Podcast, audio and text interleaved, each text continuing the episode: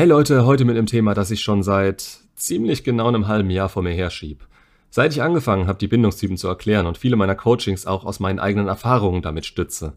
Immer wieder, wenn ihr mir beispielsweise für E-Mail-Analysen oder einfach nur in den Kommentaren eure Situation schildert, höre ich eure Eigendiagnose bzw. welche bindungsrelevanten Eigenarten ihr in eurer Ex festgestellt habt. Und das freut mich, denn dadurch weiß ich, dass ihr euch wirklich mit der Materie befasst habt dass ihr nicht nur nach schnellen, einfachen Lösungen gesucht habt, sondern durchaus auch nachhaltig und tiefgründig denkt. Dass ihr euch in die richtige Richtung weiterbildet, auch wenn euch andere Wege und Denkweisen offen stehen würden. Kurzum, ich weiß, dass ihr funktioniert und wirklich verstehen wollt, um es langfristig für euch zu nutzen. Die Bindungstypen mögen relativ trockener Stoff sein und die Titel deuten nicht gerade auf einen Schritt auf Ex zurück oder loslassen hin aber sie sind ein Prinzip, das jede Aktion jeder Person, mit der ihr im Alltag zu tun hattet, habt und haben werdet, erklären kann. Inklusive, und das ist das Wichtigste, eure eigene. Aber genug dazu, ich drücke mich irgendwie immer noch davor. Also, ängstlich vermeidend. Das ist gefühlt die Horrorkonstellation. Solange alles gut läuft und man die Lage unter Kontrolle hat, ist sie wie im Märchen. Sogar die Verliebtheitsphase ist übertrieben. Das ist teilweise nicht mehr mit dem Wort Limerenz zu beschreiben und ohne das selbst erlebt zu haben, hätte ich Leute, die von Seelenverwandtschaft sprechen, früher eiskalt ausgelacht. Heute ist es traurig für mich, wenn jemand das aus so einer Beziehung schließt und deshalb die Person nicht mehr von seinem Podest runterbekommt, wenn er sie als das Optimum idealisiert, das er bekommen kann. Aber es ist natürlich nachvollziehbar, dass er solche Schlüsse zieht, denn das wird er vorher nicht erlebt haben und gerade in dem Fall hoffe ich für euch, dass ihr das nie wieder erleben werdet. Denn eure Erinnerung an das Gefühl, das ihr hattet, ist weit besser als die Beziehung selbst und den Preis eigentlich nicht wert. Aber warum sage ich sowas? Zum einen scheint es ja das Schönste gewesen zu sein, was man sich vorstellen kann, aber dann doch irgendwo wieder nicht. Wenn ihr sie noch nicht gesehen habt, drückt bitte kurz auf Pause und schaut euch einmal das Video ängstlicher Bindungstyp und dann vermeidender Bindungstyp an. Gehen beide sieben Minuten, ist gut investierte Zeit und so genau kann ich hier nicht mehr drauf eingehen. Davon gehe ich jetzt einfach mal aus. Also, fangen wir von vorne an. Wenn ein Ängstlicher auf einen vermeidenden Bindungstypen trifft, dann ist es normalerweise so, dass beide noch lange nicht getriggert werden. Denn in der Anfangsphase läuft alles rund und die beiden ergänzen sich ziemlich gut. Dadurch, dass der Vermeidende es nicht eilig hat, aufs nächste Level zu kommen, kann ganz entspannt Zeit und ohne Druck Anziehung wirken und Bindung aufgebaut werden. Das passiert im Hintergrund und wenn man Zeit miteinander verbringt und dann in der Zeit, in der man sich eben nicht sieht und man anfängt sich zu fehlen. Irgendwann fängt es aber an und es ist dem ängstlichen Bindungstypen nicht mehr genug. Langsam und unterschwellig fängt er an, Druck aufzubauen, zu fordern, ungefragte Dinge wissen zu wollen und versteckte Verträge aufzusetzen. Schlichtweg dummen Scheiß zu machen. Ein sicherer Bindungstyp wüsste jetzt instinktiv die Lage zu beruhigen, Sicherheit zu geben und seinen Standpunkt durch Worte und Taten zu kommunizieren. Der Vermeidende bekommt so einen Impuls aber nicht. Sein erster Impuls ist entweder der Rückzug oder die direkte Konfrontation, was zur Verletzung des Ängstlichen führt. Bei der Konfrontation geht Vertrauen verloren, beim Rückzug wird noch mehr geklammert. Sind sich beide ihrer Bindungstypen nicht bewusst und haben sie noch nie davon gehört und können sich einordnen, dann sind das alles unterbewusste Prozesse. Beide fühlen sich ungerecht behandelt und sehen sich im Recht. Vielleicht wird eine Lösung gesucht, aber nun mal auf der Prämisse, dass beide total gegensätzliche Bedürfnisse erstreiten wollen. Das Ganze geht hin und her, bis einer nachgibt. Und in dem Stadium wird einer nachgeben, denn eine Trennung kommt erstmal nicht in Frage. Man stellt sich die gemeinsame Zukunft vor und diese liegt klar vor beiden. Diese Situation stellt ihr euch jetzt zwischen 5 und 50 Mal vor. Und jetzt kommt der Knackpunkt, der das Ganze so beschissen macht. Jedes Mal, wenn einer der beiden nachgibt, macht es bei beiden Klick. Beim Vermeidenden ist es, als würde ein Schalter umgehen und er kann und will sich wieder weiter auf diese Beziehung einlassen. Der Druck wurde nach dem Gespräch rausgenommen und er kann wieder alles geben, was bei ihm während der Forderung von ihr blockiert war. Die Zweifel sind gefühlt wie weggeblasen, denn sie verhält sich wieder wie vorher. Ich gehe jetzt einfach mal davon aus, eher vermeidend, sie ängstlich. Kann aber auch andersrum sein.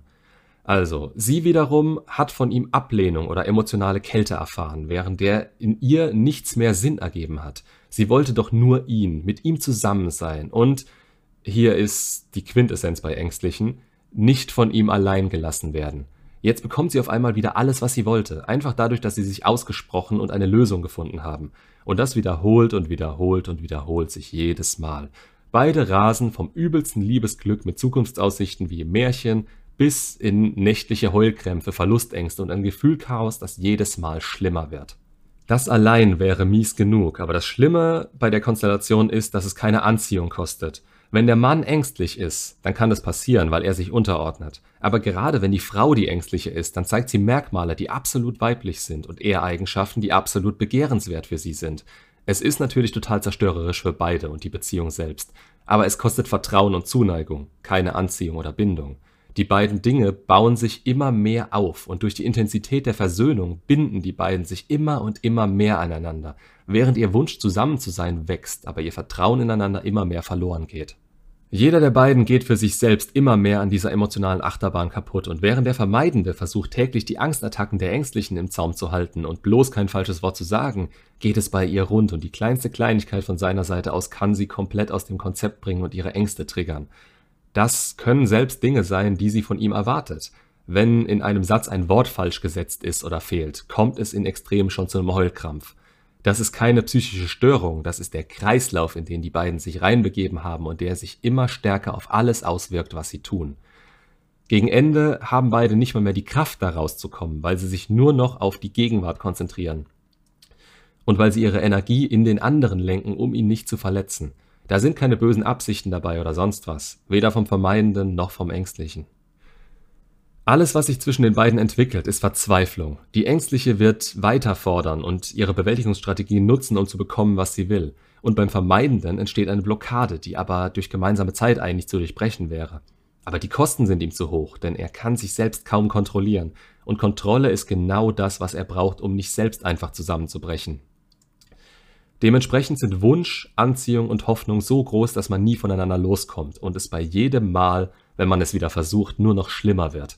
Es gibt nichts Berauschenderes, als sich wieder das gemeinsame Hoch nach dem absoluten Tief abzuholen. Hier sind wir wirklich wie die Junkies, die ihren Schuss brauchen und nicht davon loskommen. Aber es muss enden, denn man entwickelt sich zurück, wird schwächer und kann schon lange nicht mehr das bieten, was man am Anfang der Beziehung selbst zur Verfügung hatte. Die ganze Zeit wird von Gedanken an Besserung und Wunschträumen, wie es sein könnte, verschwendet. An Pflichtaufgaben, die man sich als Lösung zurechtgelegt hat, um miteinander klarzukommen. Obwohl die auf der Grundlage entstanden sind, dass eigentlich von Anfang an wenig und später dann immer weniger funktioniert hat. Das kann man so lange machen, bis man wirklich nicht mehr derjenige ist, der man vor der Beziehung war. Im negativsten Sinne, und das gilt für beide. Einer, meistens die Frau, Stichwort Hypergamie, wird das beenden. Nicht sicher oder überzeugt, aber irgendwann kommt jeder auf den Trichter, dass das so keinen Sinn mehr hat und man alle beide nur immer weiter in den Ruin reintreibt. Und hier sage ich ganz klar, einer muss die Stärke dazu haben und das durchziehen. Und im Nachhinein werdet ihr demjenigen dafür dankbar sein. Spätestens, wenn ihr wieder zu eurer alten Stärke zurückgekehrt seid. Ich selbst habe mir das, hab kurz bevor das zu Ende ging bei mir, gedacht, das hat so keine Zukunft mehr, ich muss das beenden. Und das habe ich auch getan. Mehrmals. Aber ich hatte nicht die Eier, das durchzuziehen, und dass sie ungebeten vor der Tür stand, hat gereicht, um mich wieder weich zu klopfen und es quasi zurückzunehmen. Diese Phase, diese Phasen gibt es, und wenn ihr wirklich eine Chance auf Besserung haben wollt, seid derjenige, der Schluss macht. Um beider Willen. Und dann gebt nicht nach. Es macht keinen Sinn, auf dieser Basis ohne persönliche Entwicklung und Wahrnehmung für das alles weiterzumachen. Selbst mit einer kleinen Pause nicht. Die Anziehung und Bindung ist vorhanden, aber ihr müsst jemand anderes sein. Ein sicherer Bindungstyp, ein sichererer Bindungstyp. Am besten wäre es, wenn ihr beide diese Probleme angeht, aber jeder für sich selbst, denn zusammen entzieht ihr euch zu viel Kraft und kriegt den Fokus niemals stark genug auf euch.